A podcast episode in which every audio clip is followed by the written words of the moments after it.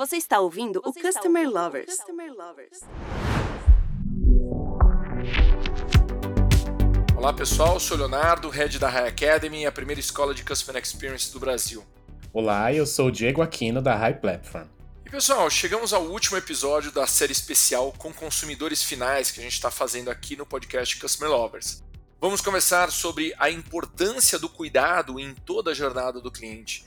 Né? Então, finalizamos essa série ouvindo dos consumidores por que eles querem ser cuidado e acompanhado em todas as etapas. Sabemos da importância do mapeamento da jornada do cliente do lado da empresa, mas hoje vamos para o outro lado do balcão. Ouviremos os consumidores contando o que eles esperam das empresas e como eles veem suas jornadas serem concretizadas.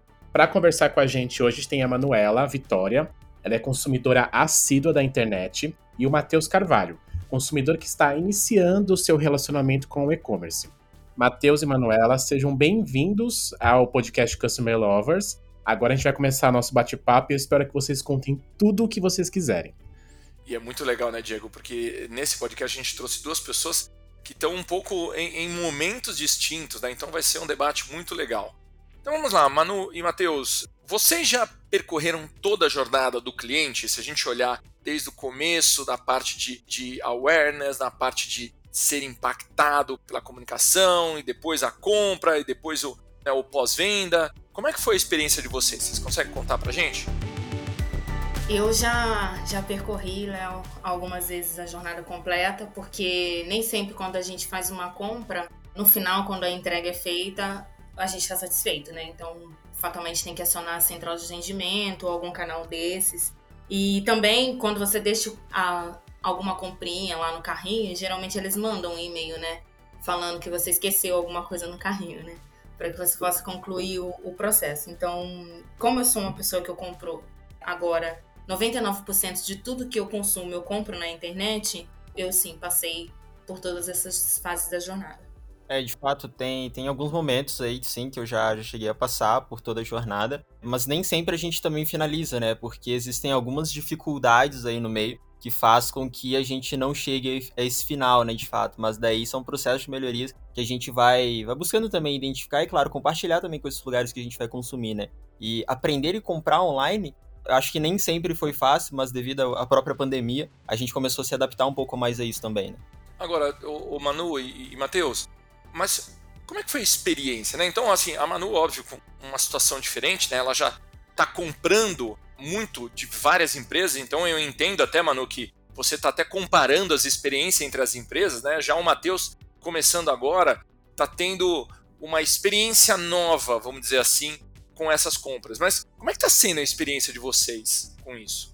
Olha, ter esse, esse início né, dessa compra online de entender de como funcionam essas experiências, como a própria Manu falou, né, até a questão do carrinho, de entender de como essas pessoas chegam até nós e tal. Então, assim, eu acho que hoje, para quem já tem uma certa, um certo letramento digital, já entende um pouco mais da internet, a gente vê que algumas questões sim fazem sentido, mas às vezes para quem não entende, cara, isso aqui é tudo novo, né? Então, assim, ter essas primeiras experiências, elas têm sido interessantes, só que ao mesmo tempo elas podem também ser um pouco, um pouco traumatizantes, dependendo de como você reagir de, acordo com cada uma delas, né? E como tu mesmo falou, sobre experiência, né?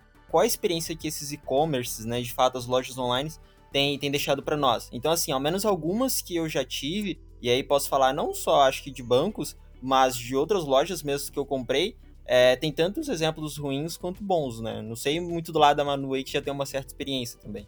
Sim, também, Matheus. Eu tenho exemplos ruins e bons e a gente vai criando meio que um ranking de empresas que você sabe que vai ser, quando você comprar, o processo vai ser fácil e simples, e algumas empresas que você já sabe que tá bom, você precisa daquele produto porque só aquela empresa vende, mas vai te dar uma dor de cabeça. Eu percebo que no ramo das compras online, acho que a gente deu uma acelerada realmente por conta da pandemia, mas as empresas têm muito a aprender principalmente quando a gente fala de uma experiência digital que começa no online e você tem que retirar na loja. Geralmente é traumático isso, porque uma coisa que começou muito rápido na internet, você demora horas na loja para achar seu pedido, para conseguir retirar, o atendimento não é ruim, o vendedor fica incomodado, parece que ele está te fazendo um favor em te entregar um produto que você comprou, mas que ele não trabalha para isso, ele deixa bem claro às vezes, tipo, eu não fui contratado para ficar te entregando um produto que você comprou da internet. Então, esse ponto, acho que para mim ainda é um ponto que é bem ruim. E o segundo ponto é a quantidade de e-mails que eu recebo só porque eu esqueci alguma coisa no carrinho. E não necessariamente eu esqueci, às vezes eu não quero mesmo. Mas as pessoas ficam me impactando, a empresa fica me impactando muitas e muitas vezes. Isso me irrita um pouco. A Manuela citou aí alguns problemas que ela teve ao longo da jornada e também um problema aí que você acabou de citar é o Omnichannel, né? Porque a gente não é uma realidade ainda, pelo, pelo que vocês estão contando. Mas eu queria que o Matheus falasse um pouco, já que ele está começando aí a comprar pela internet, em qual etapa da jornada do cliente, Matheus, você vê mais problemas? Qual que você teve ali um impacto mais negativo? Olha, é algo muito interessante de, de falar desse ponto, porque assim, hoje a gente está sendo impactado por diversos anúncios de diversos momentos, maneiras e formas, né? Então, assim, quando a gente olha, eu acho que por mais estranho que possa parecer, é que no início da jornada, da gente entender realmente o que, que a gente quer e quem que pode resolver aquele problema para nós, né? Seja comprar alguma coisa no mercadinho, seja, uh, enfim, comprar um, uma roupa, né, um sapato, algo nesse sentido, de como aquilo, de como aquela empresa demonstra aquilo para nós. Então, assim, eu hoje sou uma pessoa muito mais exigente do que eu era relacionada às compras. A primeira dificuldade que eu tive, e aí pelo fato de gostar muito, né, de ter obviamente uma boa experiência, é no início, por incrível que pareça, porque quando eu olho o início de como uma marca demonstra a solução daquela minha dor, de como ela quer me apresentar aquele produto, eu me sinto muito mais impactado e eu espero que o restante da jornada seja mais interessante. Eu tenho dois exemplos, mas enfim, eu vou, vou tentar apontar coisinha rápida. Que, tipo, o primeiro foi que eu queria muito comprar um sapato numa determinada loja e meio que eu não senti tão acolhido ali, sabe? Como a Manu falou, né, da questão do mini channel e tal. Por mais que eu ainda esteja ali na boquinha do funil, eu não me senti acolhido. E quando eu fui experienciar isso numa outra marca já, eu não só fui acolhido, como eles me mostraram outras opções, outras possibilidades de algo que eu tava buscando para resolver a minha dor, sabe? É bem o que o Matheus falou mesmo, e eu sou uma pessoa que acredita que problemas toda empresa tem, mas é exatamente isso. Como ela vai atuar com você quando você entra em contato e tem um problema? Eu também tenho uma experiência, mas aí eu vou falar um, de uma determinada empresa que a experiência foi boa, inclusive, porque eu comprei online, ia ser entregue na minha casa, eu recebi um SMS dizendo que o produto já tinha chego e eu estava feliz, só que o produto não estava na minha casa, não estava comigo. E aí eu fiquei preocupada, falei, acho que alguém recebeu o meu produto. Entrei em contato com a empresa e a gerente foi super solista, falou: "Ah, eu vou entrar em contato com o motoboy". Resumindo, o motoboy deu baixa no meu produto na casa de outro cliente e por conta disso eu recebi a mensagem, mas ele não tinha chego realmente na minha casa. Então ela me tranquilizou e eu consegui receber o produto no mesmo dia. Mas eu achei interessante a forma como ela conduziu, de ligar para ele, depois ligar para mim, e eu acho que isso é algo bem raro. E uma coisa que eu sinto ainda em algumas empresas, que é um, é um outro ponto que acho que as empresas também precisam observar, é o quanto elas querem esconder dos clientes os canais de atendimento. Eu vivo tendo situações de que eu tenho problemas para achar o telefone, um chat, um qualquer coisa da empresa, nem o Google acha. Então fica bem difícil a gente conseguir resolver quando a empresa some. E isso é interessante porque a gente está falando de, de toda a jornada, né? As empresas, obviamente, elas pensam no momento principal, que é da compra, né? Mas é, ela tem que pensar em toda a jornada.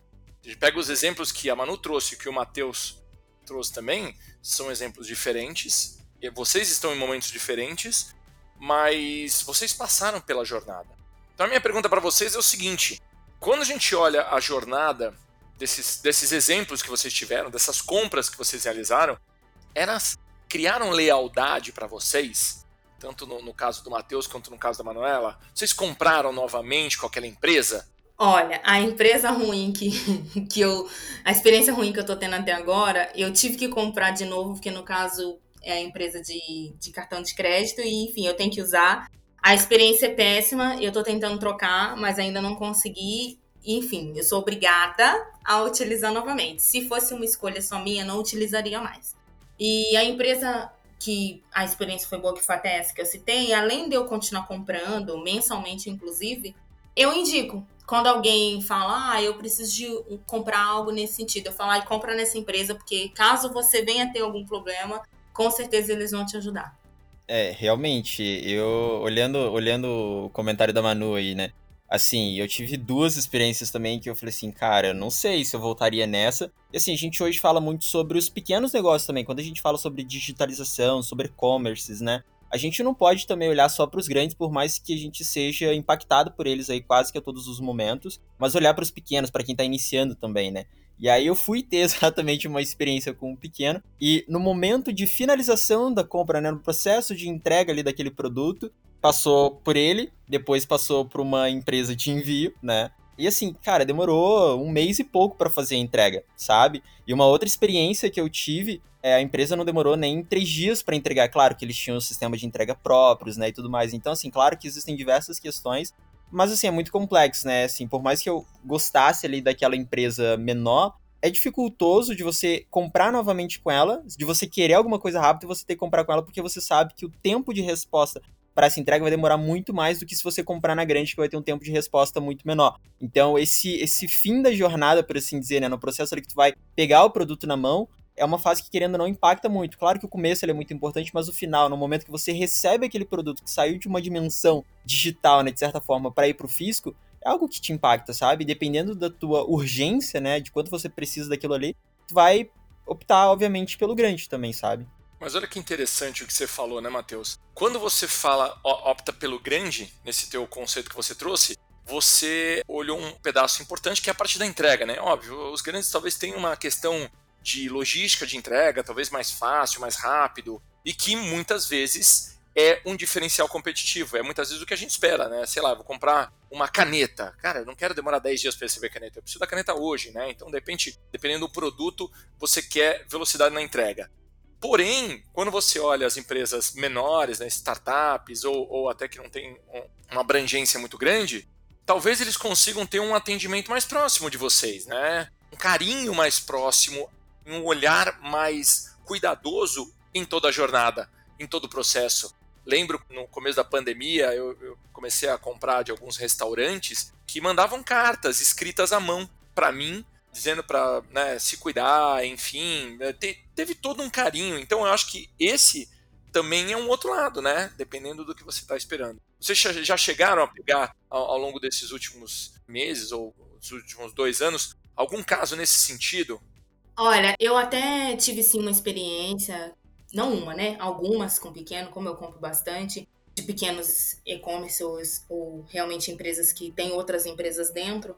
E aí você acaba comprando dessas empresas. Mas eu acho que a gente está realmente num, num, momento de equilíbrio. Tem pequenos que sabem, entendem que tratar o cliente bem faz com que ele volte, fica mais barato, fideliza ele. E tem empresas que elas entendem que elas estão te fazendo um favor em te vender algo. E aí elas não se importam realmente com como você vai ter uma experiência. Tipo, ok, você não recebeu o produto? Paciência alguém vai te entregar sei lá quando, ou então falta informação. E falta informação, às vezes, lá do começo da jornada.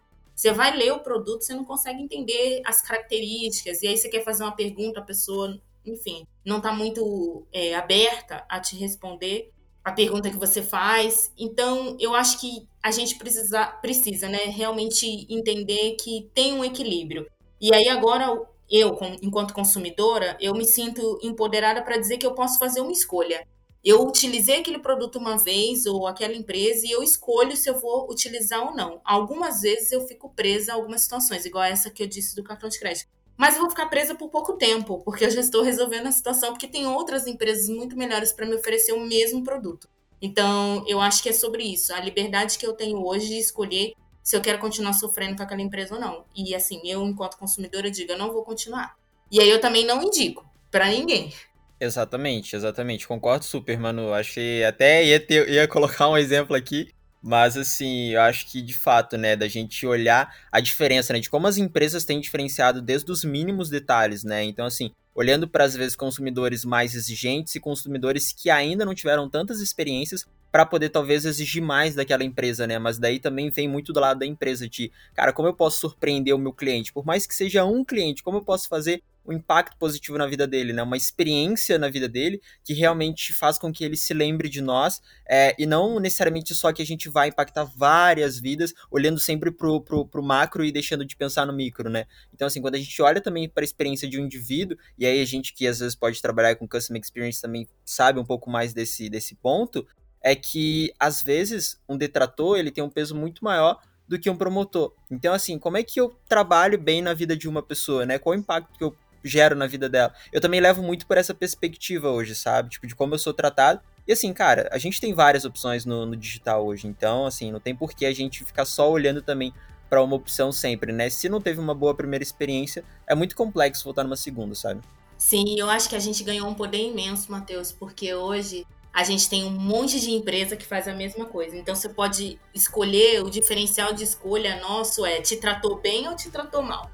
Não mais assim, ah, eu preciso daquele produto, então infelizmente vou ter que ficar com vocês.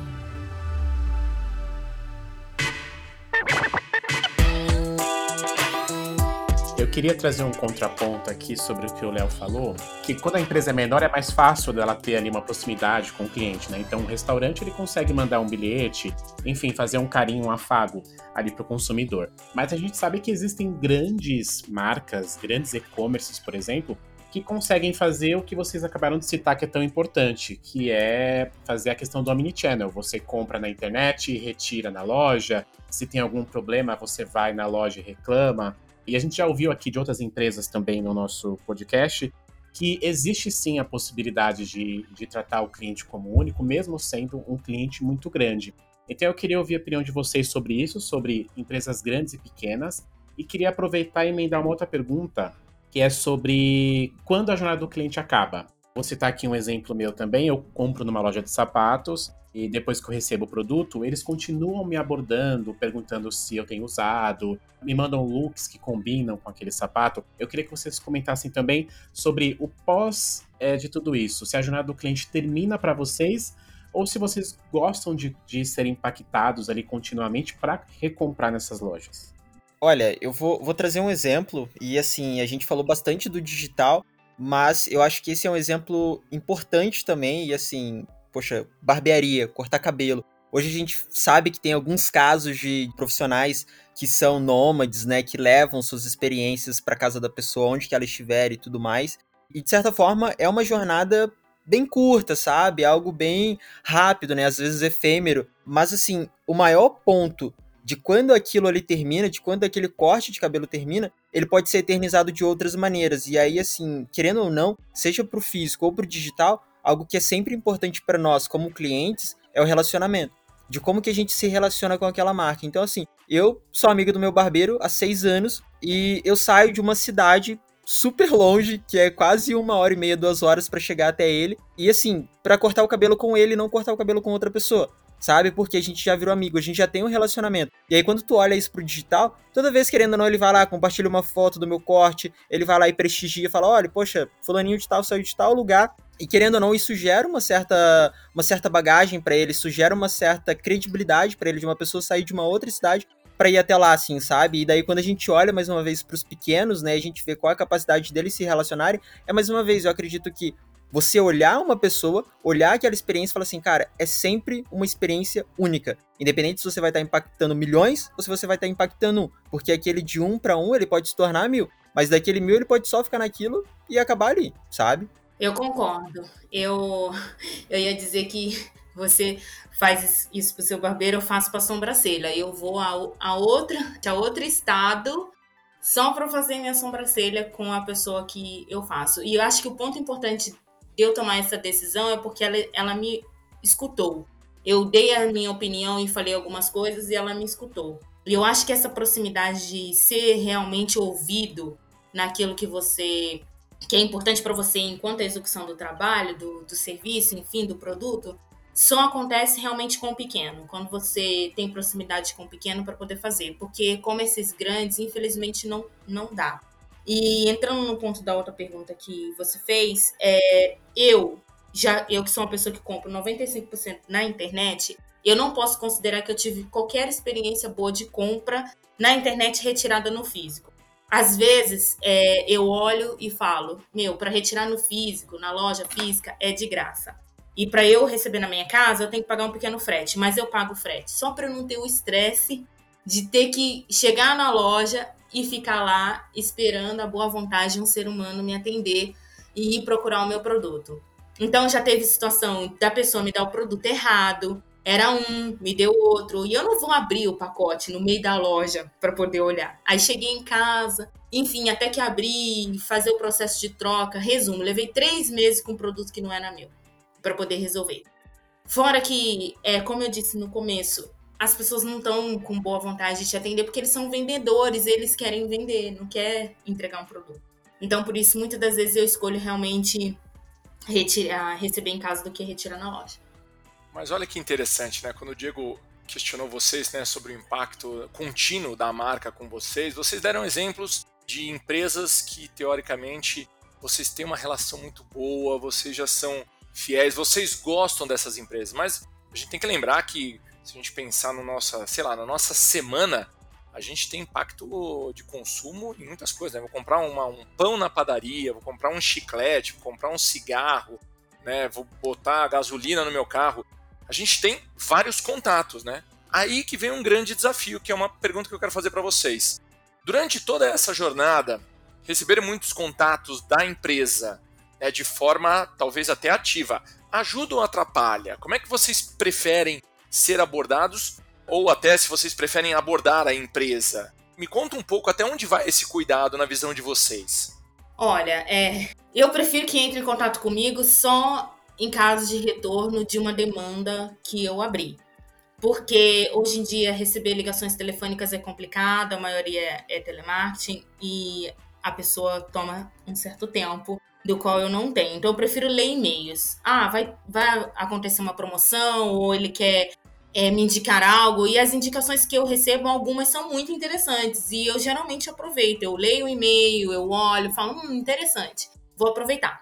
Porém, se eu abrir uma demanda, eu gostaria muito que a empresa entrasse em contato comigo para me dar uma satisfação do que aconteceu com a minha demanda, seja positiva ou negativamente. Só que isso não acontece com nenhuma empresa. Eu que preciso entrar em contato, eu que preciso correr atrás, e geralmente esse contato nunca é uma vez, são de cinco para cima, para você conseguir resolver um problema. E é como eu disse, eu, eu, a gente, bem, não sei o Matheus, mas eu não tenho muito tempo para ficar pendurada no telefone, esperando a boa vontade, são ligações que caem no meio do caminho. E aí isso vai gerando um estresse grande, entendeu? Então, de verdade, eu prefiro que não me liguem. Alguns números, inclusive, eu já fiz o favor de bloquear para não me ligar mesmo. E-mail tá ótimo para mim. De repente, um, um WhatsApp, às vezes eu compro na loja, eles cadastram meu número, me mandam um WhatsApp quando tem uma promoção ou outra, tá tudo certo também. Ou um SMS, mas ligações não, por favor.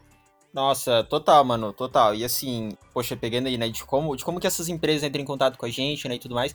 E hoje, cada vez mais, mais a gente tá ouvindo falar também sobre o marketing de conteúdo. Então, assim, eu sou uma pessoa que eu gosto de ter muito insumo sobre um produto. Cara, independente se ele é um pão, independente se ele é um sapato, independente do que ele seja, né, se ele vai ser de fato aí uma comida, né, enfim, um, um, alguma vestimenta, né, algo nesse sentido. O que importa é, poxa, essa marca ela tá entrando comigo só para me mostrar o preço daquilo ali ou para me mostrar o valor que aquilo ali tem para mim, sabe? Então assim, hoje a gente tá sendo abarrotado de e-mails, por assim dizer, né, de diversas marcas, diversas news, newsletters, é, enfim, de diversas coisas que a gente assina e também às vezes para obter algum desconto, algo nesse sentido. Mas eu priorizo cada vez mais empresas que me mandam coisas trazendo informações sobre o produto. Por exemplo, ah, poxa, eu vou comprar, sei lá, um curso, um bootcamp. Cara, qual, o que, que aquilo ali vai me agregar, né? Ah, eu vou comprar um pão em um determinado lugar, uma determinada padaria que tá falando comigo de maneira online, de maneira por um e-mail, né, talvez. É, olha, a qualidade desse pão é assim, assim, assado. Ele vai te gerar tanta quantidade de energia. Explorar mais daquele produto para gerar mais informações pro, pro consumidor.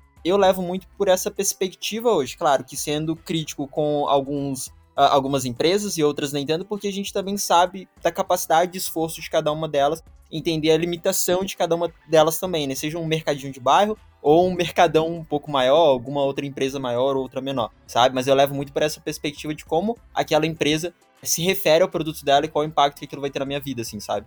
Olha que interessante. Eu vejo pouco essa questão de informação sobre produto, mas eu procuro a internet inteira para saber as reclamações que tem. Leio comentários no Instagram, para ver o que as pessoas estão falando daquela empresa. Vou no Reclame Aqui olhar se tem uma reputação boa, se responde às reclamações. Isso quando eu vou comprar um produto novo, eu sempre faço isso. Mas as informações eu me atenho mais ao básico. Ok, é isso, isso isso que faz, então tá tudo certo. Não, e isso é muito interessante, né? Porque de novo, é, é, os dois colocaram pontos diferentes, né? A Manu colocando uma questão por telefone, que eu, eu também acredito seja bem invasiva, né? Dependendo da questão, porque aqui a gente tem que avaliar vários fatores aqui, desde uma ligação para até resolver um problema, né? Ajudar, e uma que seria de vender algo a mais, de tentar alguma coisa promocional, e que seria uma, uma realmente uma coisa mais invasiva. E no caso do Matheus, ele já comentou por e-mail, né? Ah, eu gostaria de receber por e-mail mais, mais conteúdos. Então, assim, eu acho que a empresa tem que entender realmente como é que funciona o seu consumidor.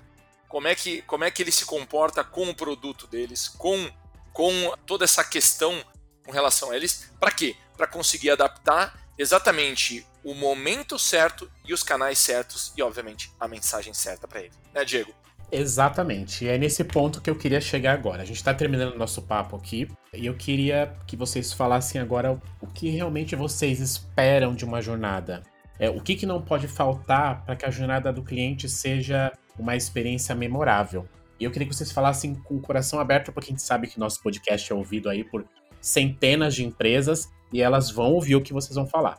Olha, eu vou puxar aqui então no meu lado e assim, algo que pode parecer bem básico, bem simples, mas querendo ou não, é aquilo, né? Um, um, arroz com feijão às vezes alimenta muito mais do que uma lasanha mal feita, né? Então, assim, educação, sabe? Eu acho que educação e empatia, por mais que sejam dois fatores intangíveis, são coisas que fazem total diferença, porque às vezes tu pode ter uma jornada muito bem estruturada, saber em quais momentos falar com o teu cliente, como falar com o teu cliente no sentido de tom de voz, mas às vezes você não ser atencioso, às vezes você não ter uma certa educação e maneira de tratá-lo, assim, sabe? É, eu já tive tantas experiências, né, quanto uh, online quanto físicas, que, assim, foram bem chatas, sabe? Bem chatas.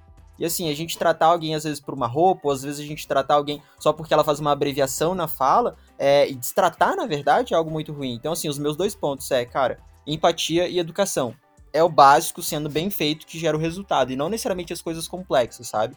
Meus dois pontos aqui para uma jornada, para mim, ideal é uma facilidade em navegar no aplicativo, no site, uma clareza na hora que eu vou comprar e às vezes é bem difícil. Então essa parte de uma jornada ideal para mim seria ótimo, ou seja, o começo da, da compra é ser fácil, com informações claras, as empresas têm que, têm que se colocar no nosso lugar e entender as perguntas que a gente vai fazer, que são muitas, e coloca a informação lá, porque assim a gente não precisa ficar procurando a empresa para fazer a pergunta, e é por isso que a gente compra pela internet, porque, enfim, é mais fácil e simples, mas às vezes falta informação.